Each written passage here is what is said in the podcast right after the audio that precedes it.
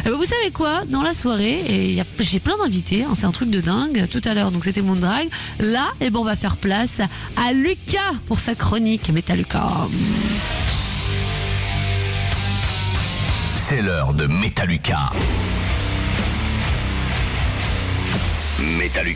Et il est là, il est chaud et en plus il n'est plus malade. Lucas est dans la place, salut Salut Alors on peut le dire quand même aux auditeurs, j'en ai parlé un peu cette semaine sur WFM, c'est vrai que dans les bureaux on s'est pris un petit, une petite crise de Covidou, Ouais, hein, Un voilà. bon gros cluster. hein, là, Un bon euh, gros cluster. Bref, donc du coup, euh, ça va, ça va mieux. Tout va bon bien, Bah tout va alors, très bien. Nickel. Ce soir, bon, comme tous les premiers euh, dimanches du mois, tu nous parles de ton coup de cœur. Ouais. Et alors là, tu as décidé de nous parler de quoi?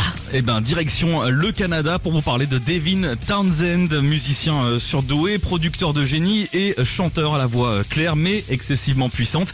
Il vient de publier Lightwork, son dixième euh, album solo, album qui se détache un petit peu plus encore de ce que Devin a pu faire dans sa vie, assez folle et surtout très productive.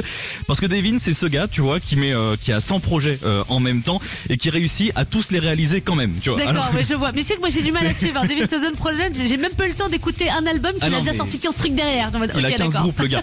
Alors là on parle forcément de musique euh, extrême, surtout euh, à l'époque de son premier groupe Strapping Young Lad.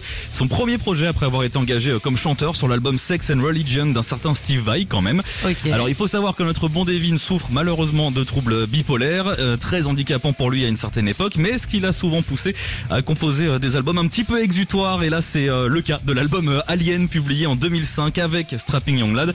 Alors je pense que je peux pas mieux vous décrire le truc qu'il ne le fait lui-même, à savoir le résultat d'une pure crise de folie. Donc, tout simplement, Allez, concrètement. on est bien. Ça part dans tous les sens. Côté production, on est sur ce qu'on peut appeler un bon gros mur de son, hein, qui fait toujours plaisir. Mais je pense que le mieux, ça reste de vous faire découvrir tout ça directement avec le titre Shine. Alors attention, je vous préviens, vraiment, faut s'accrocher quand même. hein. Bah alors, autant vous dire que la programmation de WeFM risque de faire un AVC en écoutant ce qu'on va passer. Et là, on peut le dire, je pense qu'on est la seule radio sur la Ah bande oui. FM en France à vous passer ce genre de musique. Très probable. En tout cas, merci Lucas de nous faire savourer ce genre de petites pépites. Ta chronique, elle sera disponible en replay dès Yes. demain, normalement si tout se passe bien, sur le site. Et puis bah, on te dit à dans un mois. À dans Ah, un normalement, t'es immunisé, là on est tranquille, Ouais, t'es plus bon. Covid pendant trois mois. Aucun problème. Merci à toi, Salut. salut.